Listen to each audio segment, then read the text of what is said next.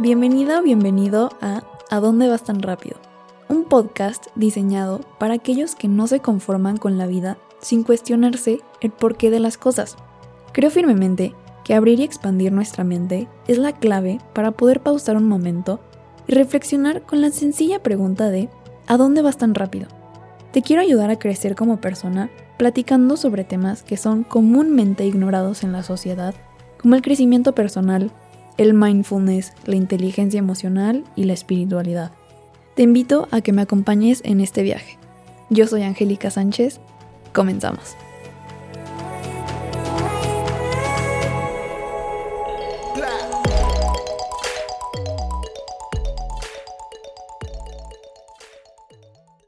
Hello, espero estés muy bien. Muchas gracias por estar aquí un martes más. Este episodio lo voy a empezar con un par de datos curiosos. ¿Sabías que el 60% de universitarios en Estados Unidos se consideran adictos a su teléfono? ¿Sabías que el 71% de las personas duermen con su teléfono al lado de ellos? ¿Sabías que el 35% de las personas usan su teléfono al despertar, mientras que solo el 10% piensa en un ser querido? Está cañón, ¿no? Y para esto te voy a contar una mini historia. El otro día dejé mi teléfono cargando en mi cuarto mientras yo bajé a comer sola. No tenía a nadie con quien platicar, era solo yo y mi alma. Entonces, como de costumbre, comenzaron a llegar mil ideas a mi cabeza. Y yo acostumbro a googlear todo.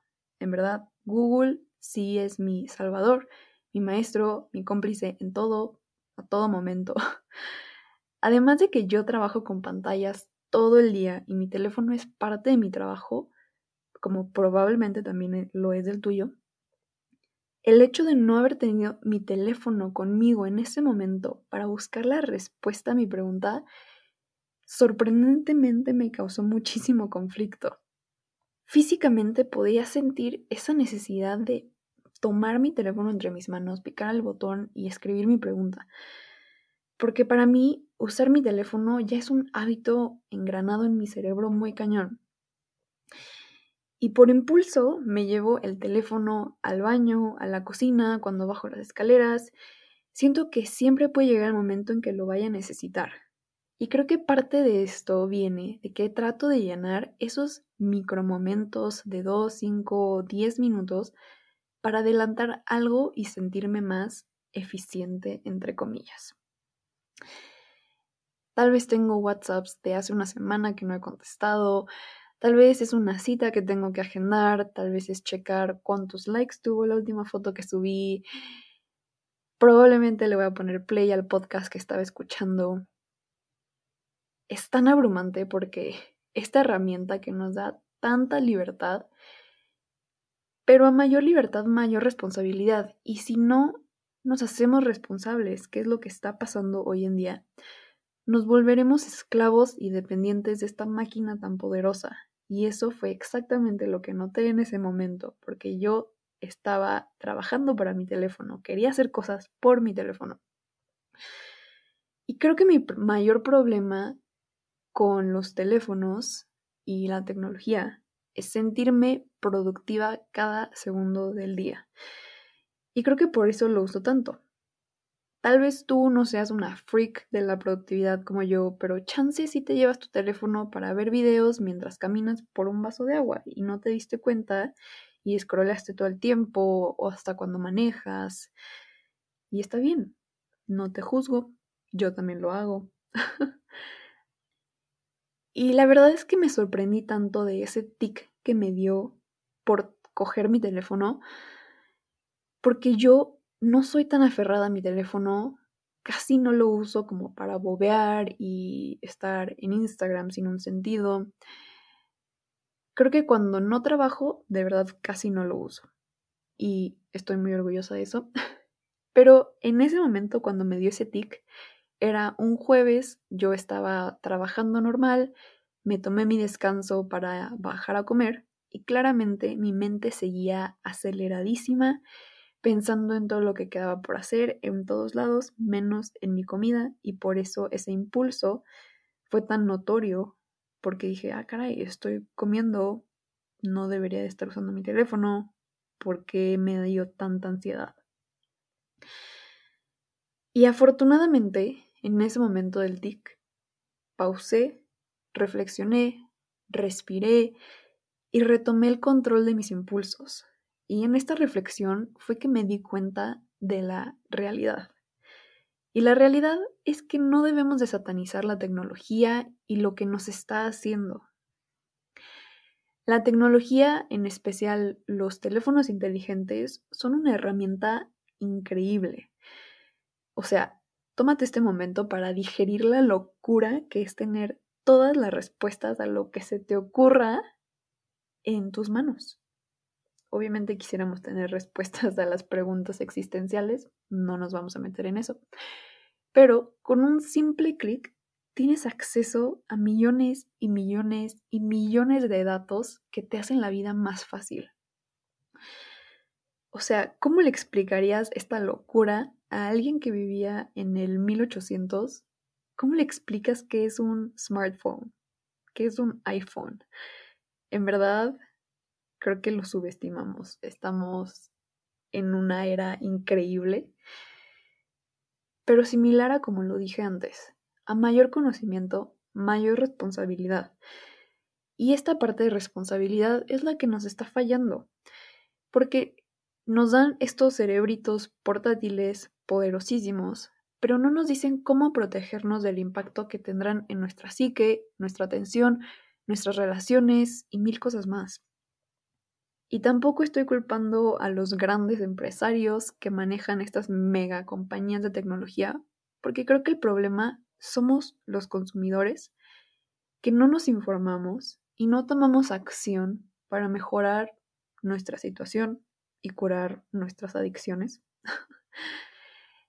y claro que puede haber ese argumento y esto ya sería una conversación totalmente diferente que no me quiero meter ahorita, porque también algunos dirán que las empresas sí son responsables de lo que está pasando en la sociedad, porque si ellos sabían los posibles daños y no hicieron nada al respecto, son responsables, pero creo que nadie sabía el impacto que estos productos iban a tener en nosotros.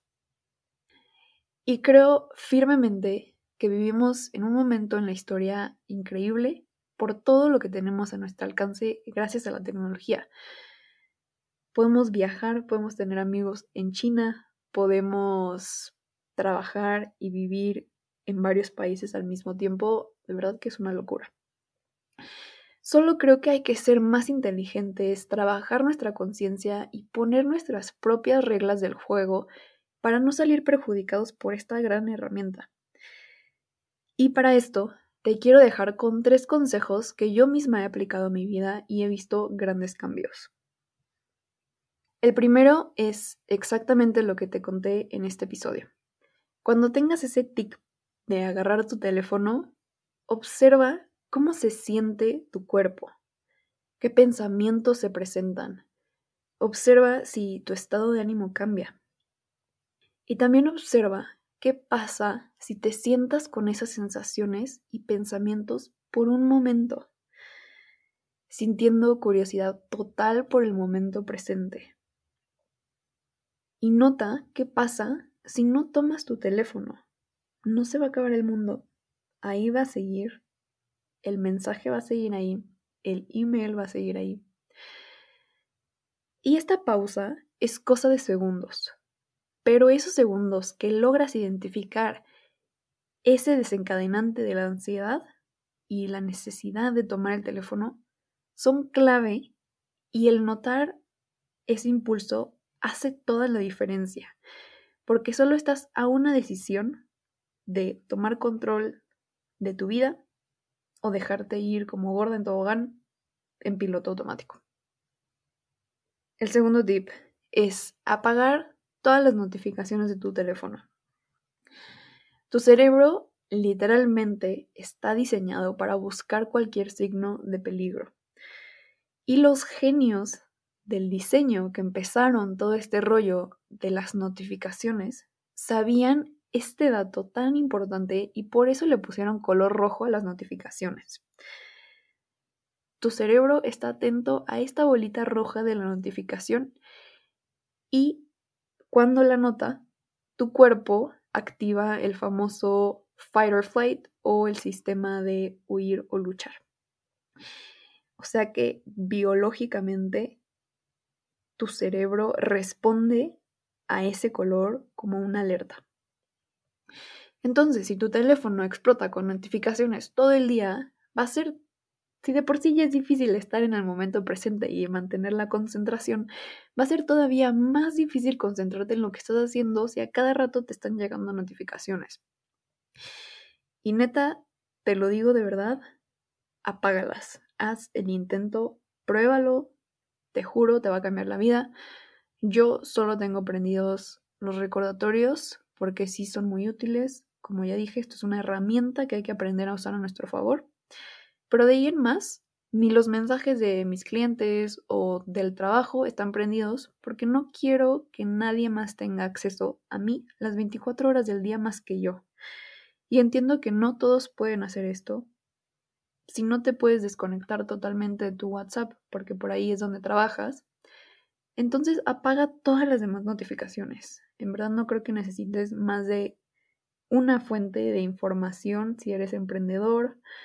Em, probablemente puedas centralizar todos tus mensajes a una sola plataforma. No sé, ahí te lo dejo a ti, pero trata de minimizarlas.